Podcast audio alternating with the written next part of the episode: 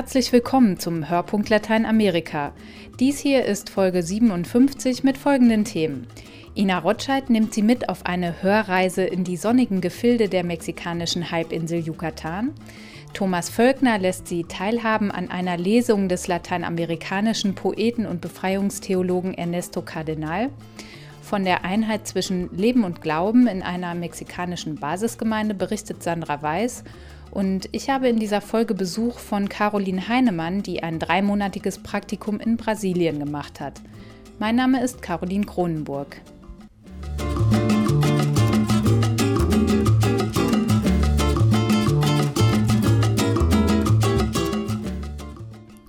Passend zur Herbstzeit, wenn jetzt wieder Regen und Stürme hier in Deutschland Einzug halten, haben wir einen Reisehörbuchtipp für Sie, der Sie noch einmal in wärmere Gefilde bringt. Der Geophon Verlag hat nämlich eine CD herausgegeben, die Sie mitnimmt auf die mexikanische Halbinsel Yucatan. Und das ist sozusagen eine Ohrenreise mit vielen Geräuschen, Geschichten, Interviews und Musik, die Fernweh macht und Appetit auf den nächsten Urlaub.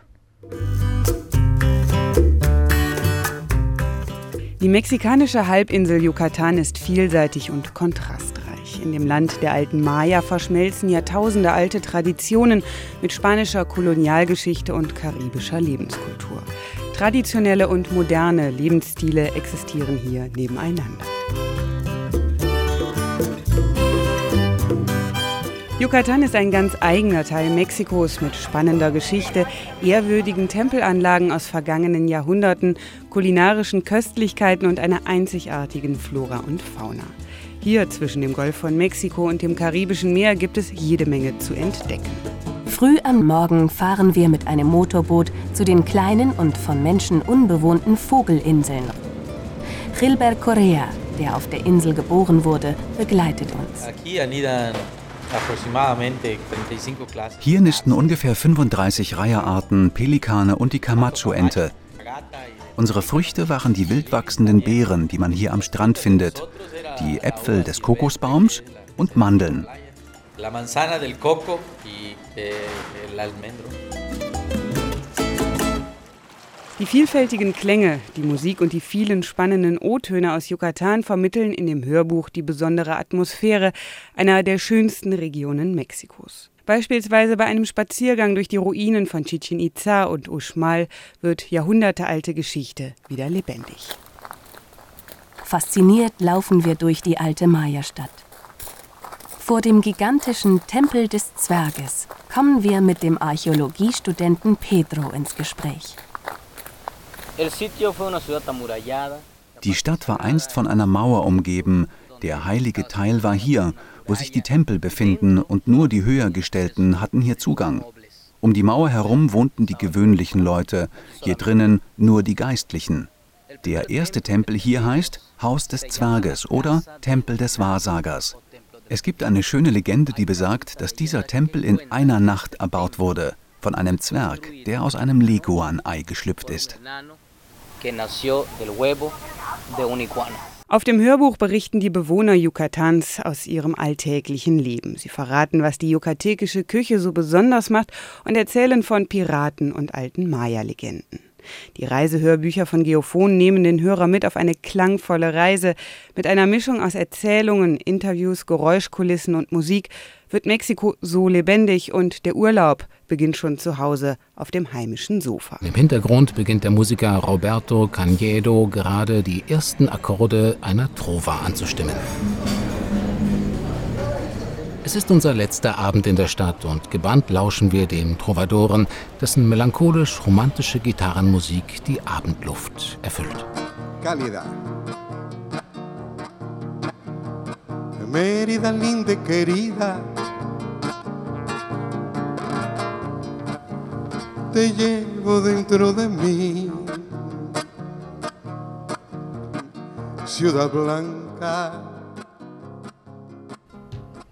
Ina Rotscheid hat das Hörbuch Eine Reise durch Yucatan vorgestellt. Die Autoren sind Inga Opitz und José Antonio Salinas. Die Laufzeit beträgt 84 Minuten und das Hörbuch kostet 9,95 Euro.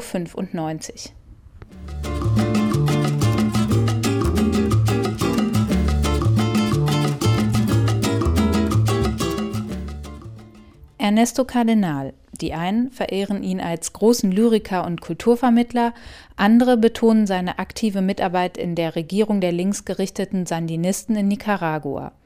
Manche sehen in ihm einen prominenten Vertreter der Theologie der Befreiung und einige verweisen mit Nachdruck darauf, dass er von Papst Johannes Paul II. suspendiert worden ist und sein Priesteramt seither nicht mehr ausüben darf. Mein Kollege Thomas Völkner hat einen Auftritt des hochbetagten Dichters besucht. Ernesto Cardenal war wieder in Deutschland, dort wo er ein besonders treues und erwartungsvolles Publikum hat – wo ihm schon 1980 der Friedenspreis des deutschen Buchhandels verliehen wurde und wo gerade eine zweibändige Gesamtausgabe seines lyrischen Werks erschienen ist. Aus Sternen geboren lautete der Titel seiner Tour. 13 Konzertlesungen, in gut zwei Wochen absolvierte der inzwischen 87-jährige Kardinal, den man oft den Dichterpriester nennt. Begleitet wurde er von der Gruppo Sal. Das sind sechs Musiker aus Deutschland, Argentinien, Chile und Portugal.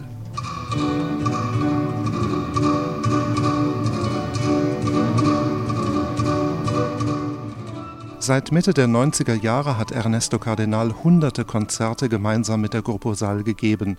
So auch vor kurzem an einem Abend Mitte Oktober in der evangelischen St. Katharinenkirche in Frankfurt am Main. Es ist Buchmesse. Im vollbesetzten Kirchenraum haben sich zahlreiche Kulturfans eingefunden, daneben aber auch die Mitglieder des Vereins Städtefreundschaft Frankfurt-Granada. Immerhin unterhält die deutsche Bankenmetropole seit über 20 Jahren eine Partnerschaft mit der Stadt Granada am Nicaraguasee, der Geburtsstadt von Ernesto Cardenal.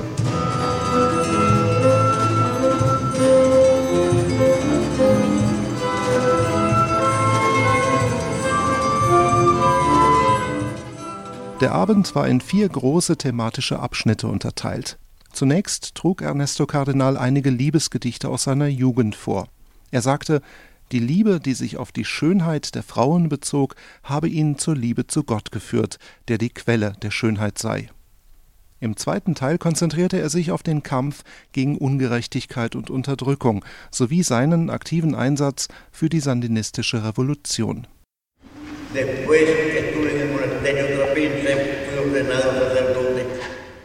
Nachdem ich im Trappistenkloster gewesen war, wurde ich zum Priester geweiht und gründete danach eine kleine Gemeinschaft im großen See von Nicaragua auf dem Archipel von Solentiname. Dort identifizierten meine kleine Gemeinschaft und ich selbst uns immer mehr mit der Guerillabewegung und der sandinistischen Revolution. Sehr eindrucksvoll gerät die Lesung eines Gedichtes, in dem Kardinal Ende der 70er Jahre seine Gedanken und Empfindungen während der Rückfahrt von einem Verhör durch das Kriegsgericht des Somoza-Regimes verarbeitete. Estrella, y yo mirándola y medio de una vieja lancha, la María Valeria, acostado en la der Blick in ein Universum voller Licht, das über dem Nicaraguasee steht, verbindet sich in diesem Text mit den Erinnerungen an die Folter, denen die widerspenstigen Campesinos ausgesetzt sind, mit der Einschätzung, dass die linksgerichteten Rebellen tatsächlich für eine bessere Welt eintreten und mit der hoffnungsvollen Formulierung an den Schöpfer Dein Wille geschehe. Mehrere Auszüge aus dem riesigen Text Cantico Cosmico Gesänge des Universums bildeten den dritten Abschnitt der Lesung. Mit großer naturwissenschaftlicher Exaktheit behandelt Kardinal darin Themen wie Evolution und biologische Verbindungslinien auf der Erde und darüber hinaus. Am Schluss standen dann einige jüngere Gedichte, wie etwa El Celular, das Handy. Habla en tu celular y habla y habla y brilla en tu celular. Du sprichst in dein Handy und redest und redest und lachst in dein Handy und weißt nicht, wie es gemacht wurde. Viel weniger noch, wie es funktioniert. Aber was macht das schon? Schlimm ist, dass du nicht weißt, was auch ich nicht wusste, dass im Kongo viele Menschen sterben, Tausende und Abertausende.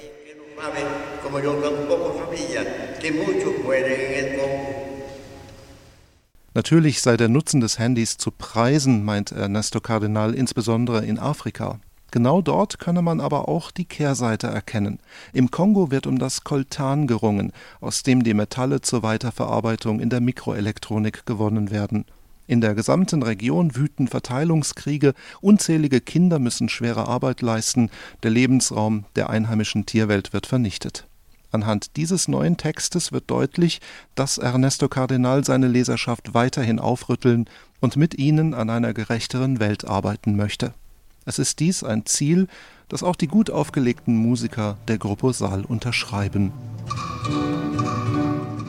Um ein Haar wäre die aktuelle Lese- und Konzertreise übrigens abgesagt worden. Ernesto Cardinal leidet unter einer hartnäckigen Bronchitis und konnte in Frankfurt nur mit großer Mühe laut vortragen. So fiel das Programm etwas kürzer aus als geplant, was jedoch nichts an der Herzlichkeit ändern konnte, mit der das Publikum den angeschlagenen Poeten aufnahm. Es könnte durchaus die letzte Begegnung Kardinals mit seinen deutschen Freunden gewesen sein. Das war ein Beitrag von Thomas Völkner.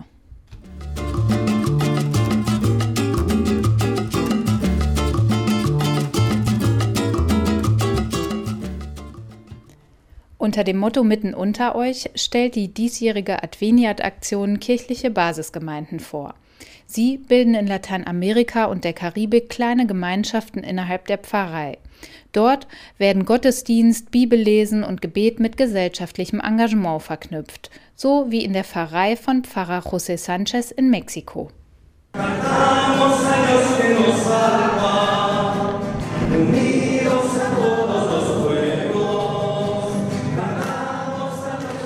Die Stimmung ist gelassen und fröhlich auf der Versammlung der Basisgemeinden Mexikos. Mittendrin, zwischen Studenten, Bauern und Arbeiterinnen, strahlt Padre José Sanchez aus Sayula. Er ist nationaler Koordinator der Basisgemeinden in Mexiko. Als Gast der Adveniat-Aktion 2012 ist er im Advent in Deutschland. Unter dem biblischen Leitwort, wo zwei oder drei in meinem Namen versammelt sind, da bin ich mitten unter ihnen, stellt die Aktion kirchliche Basisgemeinden vor. Der 66-jährige Pfarrer hat die Basisgemeinden von Anfang an mit begleitet. Er erzählt, warum er so zufrieden ist. Yo noto una etapa de una grande esperanza. In den letzten drei Jahren gibt es viel Hoffnung. Seit der Bischofskonferenz von Aparecida fühlen sich die Basisgemeinden legitimiert. In Aparecida haben sie erfolgreich darum gekämpft, in dem Abschlussdokument erwähnt zu werden. Die letzten drei Jahre haben wir darüber nachgedacht, wie wir die Basisgemeinden, die ja aus der Befreiungstheologie entstanden sind, neu gestalten können. Früher war die Kommunion das zentrale Element, das Kirche ausmachte. Heute denken wir, das Wichtigste ist die Arbeit für das Reich Gottes, innerhalb und außerhalb der Kirche. Nosotros este, hemos reflexionado que no es tanto, sí también, pero no es tanto eso, sino el servicio al reino de Dios, tanto en la iglesia como también fuera de la iglesia. Wie das konkret aussehen kann, zeigt José Sanchez in seiner Heimatgemeinde in Sayula in Zentralmexiko. Dort hat er den Gläubigen geholfen, Genossenschaften zu bilden. Eine Gruppe von Nachbarn schließt sich zusammen, jeder zahlt etwas in die gemeinsam verwaltete Kasse ein und kann dann einen Kredit erbeten, wenn er ihn braucht. Für ein Fest, für Medikamente, für eine Geschäftsgründung oder für den Bau eines Hauses. Durch diese Kleinstkredite unter Nachbarn sind im trockenen, armen Hochland Mexikos nicht nur eine wirtschaftliche Hilfe, wie Genossenschaftsmitglied Ildelisa Cortés feststellt. Lo que hemos crecido como comunidad es aprender a ser amigos, a vivir en unidad. Wir sind als Gemeinschaft gewachsen, wir sind Freunde geworden und haben gelernt, Probleme gemeinsam zu lösen und wir haben gelernt zu teilen. Und immer wenn es Fragen oder Schwierigkeiten gibt, können wir den Pfarrer fragen. Alguna cosa que nos sucede, le preguntamos y ahí está dando el consejo acertado. Deswegen gibt es in der Genossenschaftshymne auch eine extra Strophe für Padre Sanchez. Gemeinsam mit dem bekannten Pfarrer José Sanchez haben wir angefangen und schreiten weiter voran, heißt es da. Caminamos animados por un cura decidido.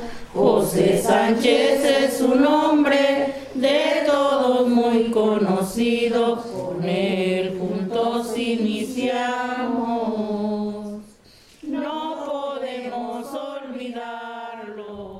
Das war ein Beitrag von meiner Kollegin Sandra Weiß.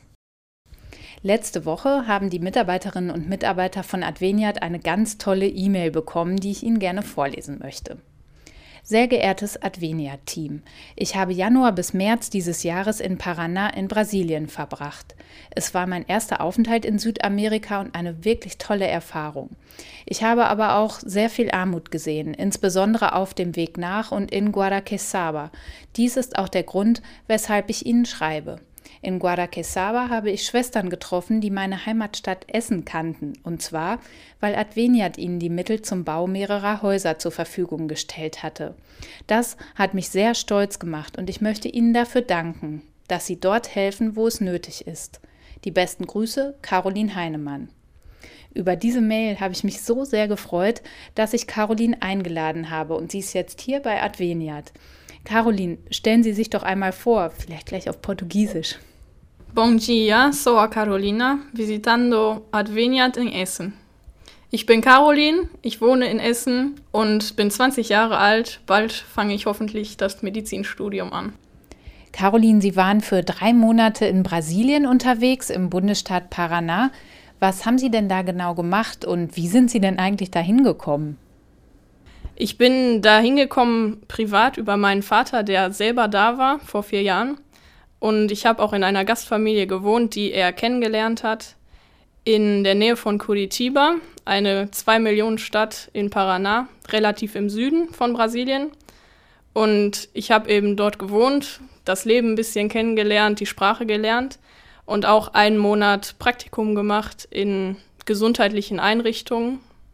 Und das war wirklich toll. Wir sind auch gereist zu den Wasserfällen in Foz do Iguaçu, und äh, nach Guadalquivir, eine kleine Stadt an einer Bucht, wo ich eben auch zwei Schwestern kennengelernt habe, die mir von Adveniat berichtet haben und das eben gespendet wurde von Adveniat. Wie ist denn die Situation der Menschen, die Sie dort besucht haben? Also da, wo ich war, im Süden, sind viele Einwanderer, die eben vor 100 Jahren aus Europa nach Brasilien gekommen sind und man sagt, dass das eigentlich äh, recht ähnlich Europa ist. Ich fand es allerdings schon ziemlich anders. Sind eben sehr unterschiedliche Klassen, wie man merkt. Also es gibt wirklich welche, die gut leben, aber auch eine große Schicht der Bevölkerung, die sehr arm ist und eben in diesen Favelas auch wohnt. Und ist eben, ja, also man merkt, die Situation ist sehr schwierig und mit dem Staat gibt es ja auch immer wieder Probleme. Man arbeitet viel. Also ich habe in einer Familie gewohnt, die in der Mittelschicht so anzusiedeln ist. Die haben sehr viel gearbeitet und haben eben trotzdem relativ wenig verdient. Und die Preise in Brasilien, man mag es kaum glauben, sind höher als hier eigentlich. Sie haben eben schon erzählt, dass Sie in Brasilien Ordensschwestern getroffen haben, die Ihre Heimatstadt Essen kannten. Das macht mich natürlich neugierig. Wie kam das denn? Ja, das war die Stadt Guadalquivir. Da sind wir hingekommen nach vierstündiger Fahrt über eine nicht asphaltierte Straße. Meine Gastfamilie hat eben Kontakte dahin, besucht die Schwestern auch einmal im Jahr meistens und äh, bringt auch Kleiderspenden mit und sowas. Und äh, die Schwestern haben uns eben empfangen, haben mit uns gegessen und mir gesagt, dass sie meine Heimatstadt kennen, weil sie einmal Spenden empfangen haben von Adveniat und damit äh, wirklich mehrere Häuser bauen konnten, die immer noch stehen und der Gesellschaft ihren Dienst leisten. Und wie haben Sie sich dann gefühlt? Stolz und überrascht, dass äh, Essen bekannt ist da in Brasilien und habe mich dann ja auch an Adveniat gewendet, um mich zu bedanken. Ja, und jetzt sitzen Sie bei uns in der Adveniat-Geschäftsstelle in Essen. Ähm, ist denn ein anderer Mensch aus Ihnen geworden, seitdem Sie aus Brasilien zurückgekehrt sind?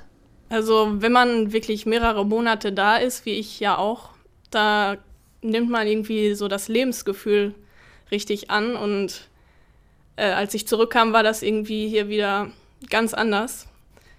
Äh, man sieht halt viele Leute auf der Straße, die so grimmig schauen. Und das ist eben in Brasilien gar nicht so. Die sind total herzlich. Äh, auch wenn sie wenig haben, freuen sie sich doch des Lebens. Ja, Sie haben große Lebensfreude, aber auch große Armut erlebt. Ähm, was wünschen Sie sich denn für die Menschen in Brasilien? Ja, ich hoffe, dass äh, wir durch so Projekte wie eben Adveniat den Menschen ermöglichen können, dass sie ein besseres Leben haben. eben nicht am Existenzminimum, sondern so, dass es eben ja, menschenwürdig ist.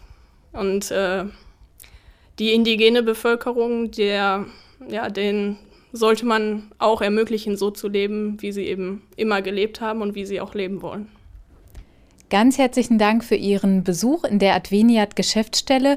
Für uns Mitarbeiter ist das natürlich eine große Motivation, so positive Rückmeldungen zu bekommen und so tolle Menschen wie Sie kennenzulernen. Ähm, eine Frage zum Schluss. Geht es denn irgendwann zurück nach Brasilien? Also ich hoffe es. Ich äh, möchte gerne wieder zurück. Habe auch viele Freunde gefunden, die ich natürlich auch besuchen möchte und von denen ich auch hoffe, dass sie irgendwann mal nach Deutschland kommen. Das war der Hörpunkt Lateinamerika für dieses Mal. Caroline Heinemann und ich verabschieden uns.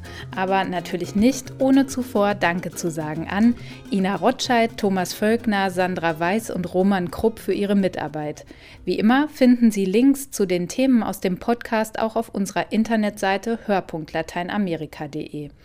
Mein Name ist Caroline Kronenburg. Tschüss und bis zum nächsten Mal.